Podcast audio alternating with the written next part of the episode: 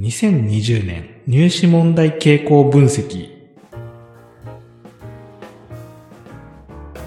実際に出題された2020年の入試問題を小川先生が分析をしてですね、例を取りながら、それぞれの学校でですね、どういった傾向があったり、また来年以降、その学校をもし受ける場合にどういう対策をしていったらよいのかっていうのを解説していこうと思います。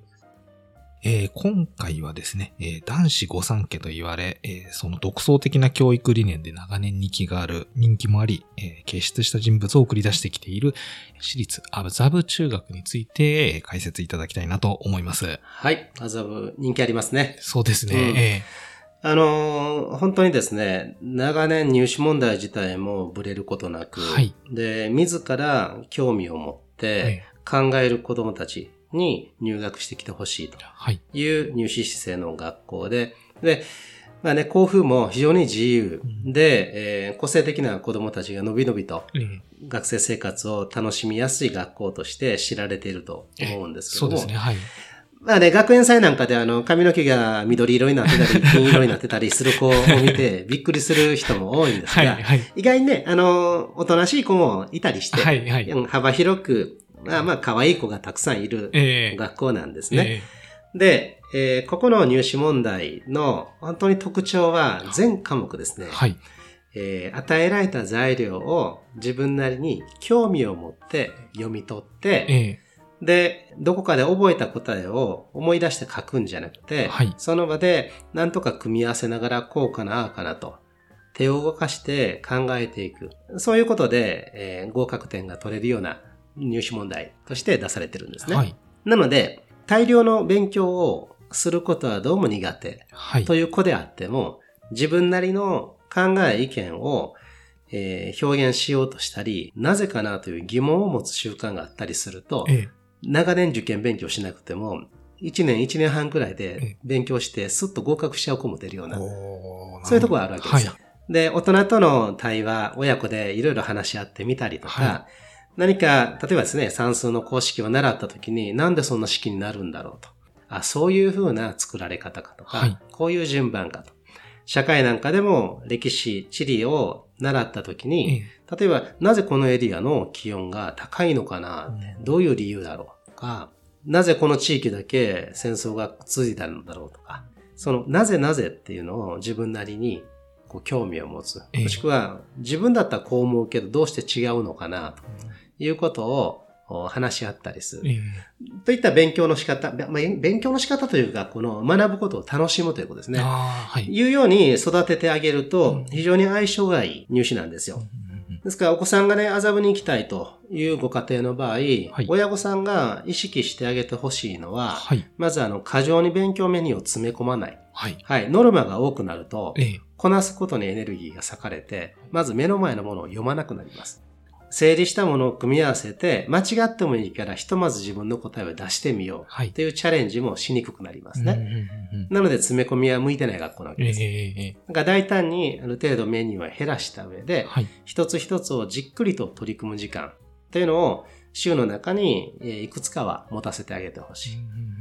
と同時に、もちろん難関校ですから、はい、えー、どの科目も知識量は必要になりますので、一定のですね。えーでその知識を入れる時間というのも週の中に組み入れて、メリハリのついた学習設計をするというのはコツになりますね。で、えー、あざば向きの子に導くその声かけの仕方としては、はい、うん、正解何じゃなくて、なんて書いてあるの？これどうしたら良さそう？あなただったらどうする？なるほどね。あそういうやり方ね。本人なりに一回やってみたことはなるほどねと一回受けてあげて、えー答えみたいななんかこういう方法を取るみたいよってどう思う？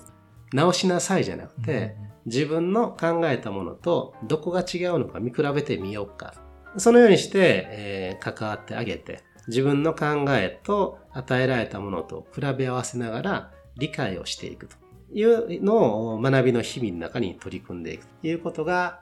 大事になります。答えを、えこれを覚えなさいっていうよりも、まずその子供が考えるものっていうのを一旦受け止めて、はい、それに対しての大人の考えっていうものをすり合わせていくっていうような対話が。そうそうそう。考えてみることが嫌いになっちゃうとちょっとあざは重たいんですよね。ああと、間違っているかもしれないから答えたくない。めって謎と厳しいんですよ。はい。あの、やってみないとわからない問題が出てくるので、うん、正解かどうかわかんないけど、ひとまず書いてみよう。途中までやってみようっていう、先の見通しが立たないなりに手を動かし始めてみる。この感覚を育ててあげることですね。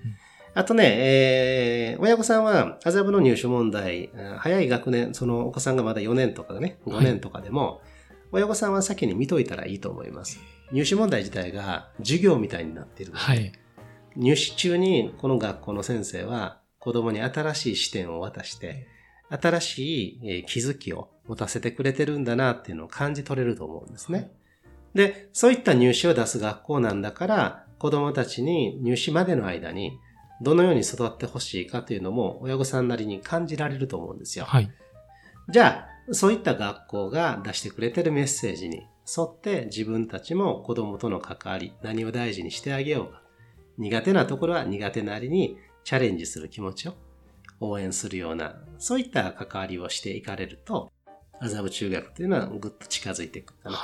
思いますね。はいこう、全然見たことないような問題がよく出る学校だなっていうなんか印象がそう、見たことはないんだけど、考えてみたら知ってたなっていうところが来るわけですよ。はい。だからパッと見た瞬間、あ、無理っていうふうに、すぐにシャッターを下ろしちゃう子は厳しいですね。はい。でも、麻布の場合は間違ってるかどうかわかんないけど、僕はこう思ったんだもん。えー、まず言わせてくれと。はい、はい。いう、あの、いい意味で前に前に出る部分ですね。はい。そこを伸ばしてあげた方が、結局入試は相性がいいと思います、ね、なるほどですね。はい。まあ、変な話です。そういう自己